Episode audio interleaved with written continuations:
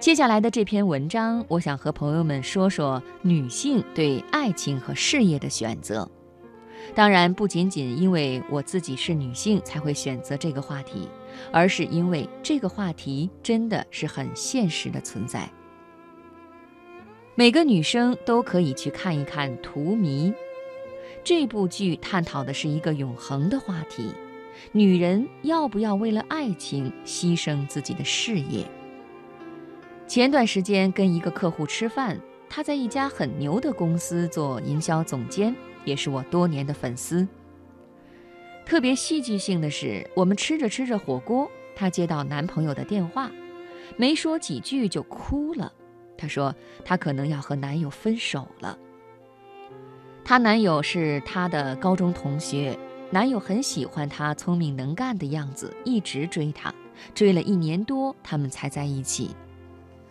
然而，随着她工作越来越忙，她和男友的感情越来越差。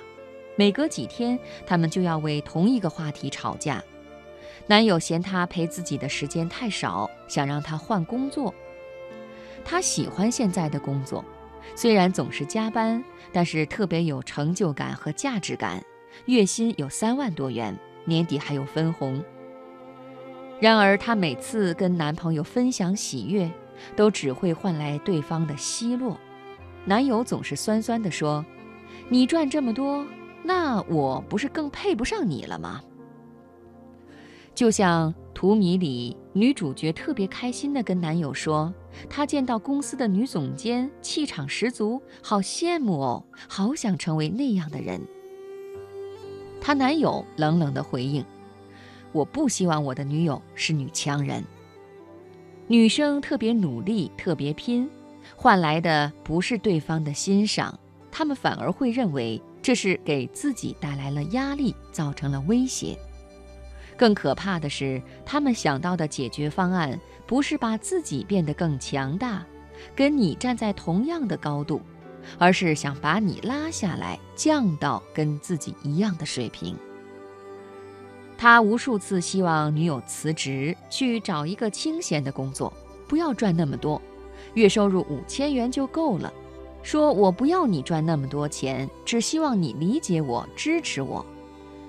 这位女孩就觉得，为什么你所谓的爱，就是要让我跟你一样不求上进，然后两个人一起吃土呢？这真的是真爱吗？那个男孩更爱的不过是他自己。因为他更在乎的是自己的感受、自己的尊严，而女孩的需求、梦想、努力，在他眼里不值一提。问题是，就算你自己牺牲了、辞了工作，成全了他的尊严，他也不会为此感恩戴德，反而有一天会嫌你不够独立、不够有趣、不够新鲜。这就是人性，这就是现实。最好的爱情不要有牺牲，不要有付出感。一旦动用牺牲和付出这种很重的词，就意味着这段感情已经不平衡了。爱情里最棒的心态就是我的一切付出都是心甘情愿，我对此绝口不提。